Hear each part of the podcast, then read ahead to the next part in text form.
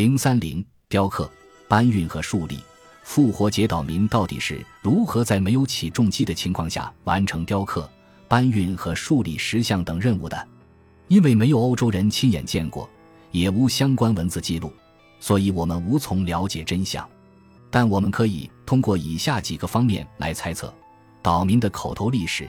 遍布于采石场、处于各个完工阶段的石像，以及近期各种运输方式的科学实验。在拉诺拉拉库采石场。我们可以看到面目尚不清晰的石像半成品，四围是约两英尺宽的狭窄刻槽，工匠们用的玄武岩石镐也在采石场上。最多的半成品莫过于初具雏形的石像，面孔向前，后背仍与长长的山壁相连。接下来要做的就是把头、鼻子和耳朵雕刻出来，然后是手臂、手掌和束带。当石像背部与山壁的相连处被凿开后，大功算是告成，可以准备运输出去。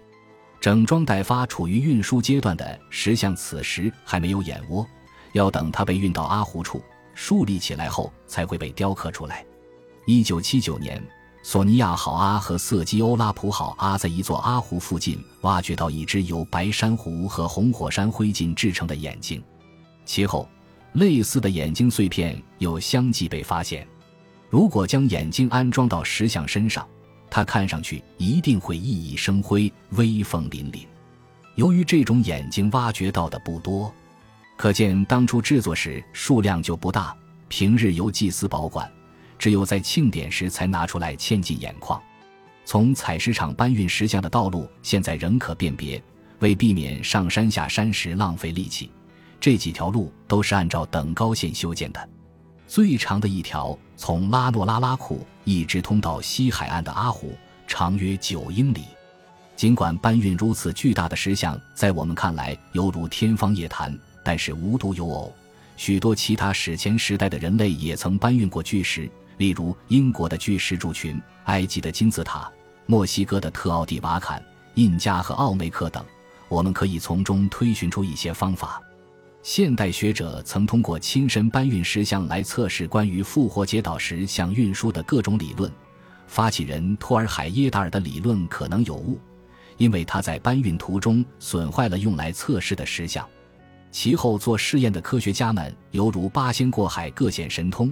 有的把石像竖起来拖着走，有的则放平了再拖，有的用木锹，有的不用木锹，有的将滚轮上油，有的不上油。还有人在滚轮中间加上固定的横杠，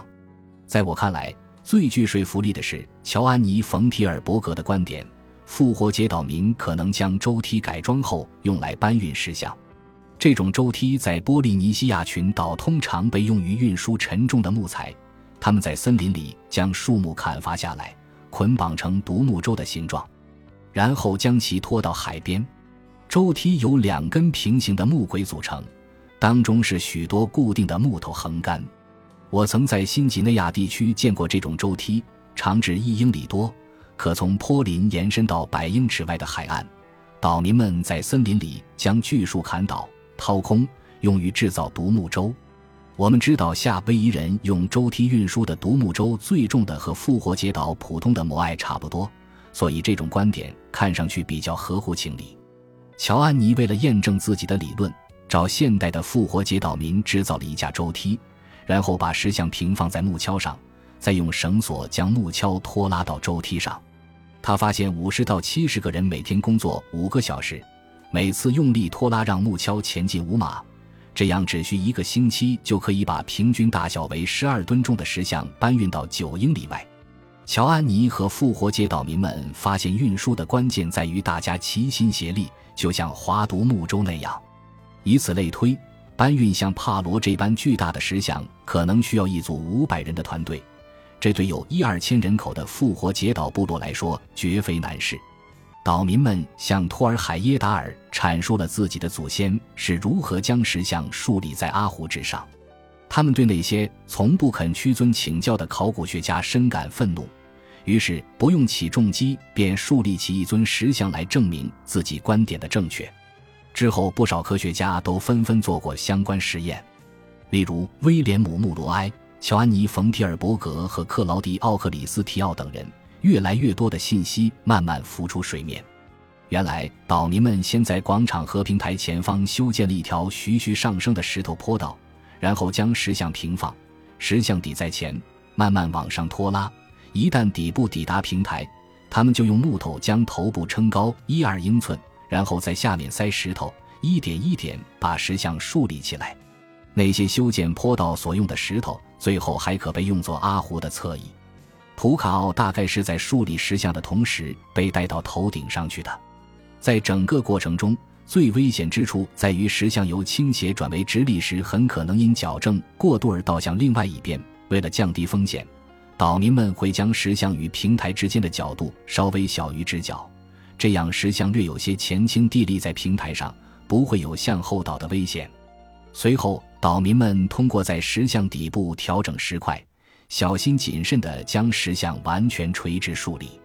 但是，在这个最后阶段，悲剧还是有可能发生，就像岛民试图在阿胡汉加特坦加上树立一尊比帕罗还高大的石像时惨遭失败。搭建石像和平台这样的大工程，需要大量的粮食供应给工匠和搬运工，大约要为二十个工匠一个月。另外，可能还要提供粮食作为薪酬。搬运和树立石像需要五十到五百人不等，也要供他们吃喝。由于他们做的是强度极大的体力活，因此胃口比常人要大。除此之外，拥有阿胡的部落必定会有一场盛宴庆典。运输过程中途经他人领地，免不了又是吃吃喝喝。最早考古学家以工作量和燃烧的卡路里来计算粮食消耗量，但是忽略了一个重要因素：石像只是整项工程的极小部分，而阿胡平台的重量是石像的二十倍。所有修建平台所需的石头全部需要运进来。乔安妮·冯提尔伯格的丈夫简是一位建筑师，主要负责在洛杉矶建造现代化高楼时计算，从中需要多少台起重机与升降机。他们夫妇对复活节岛上的工程做了初步计算后认为，按照阿胡和摩艾的数量与体积，在建造之风最鼎盛的三百多年间。粮食需求量比复活节岛总人口的需求量要再多出百分之二十五，这一计算解释了克里斯·史蒂文森所提出的，在兴盛发达的三百年间，复活节岛通过采用内陆高地耕作来收获更多的粮食。然而，我们还忽略了另外一个问题：石像工程不仅需要大量的粮食。还需要许多又粗又长的绳索，才能让五十到五百个人拖拉重达十吨到九十吨不等的石像。此外，还要很多粗壮的大树被做成木橇、舟梯和横杆。但是，当罗泽维恩等欧洲人陆续造访复活节岛时，岛上根本看不到多少树，零星几棵又小又矮，最多不超过十英尺高。在波利尼西亚群岛中。复活节岛可算是不毛之地，那么那些用来做绳索和木材的树木到底上哪儿去了呢？本集播放完毕，感谢您的收听，喜欢请订阅加关注，主页有更多精彩内容。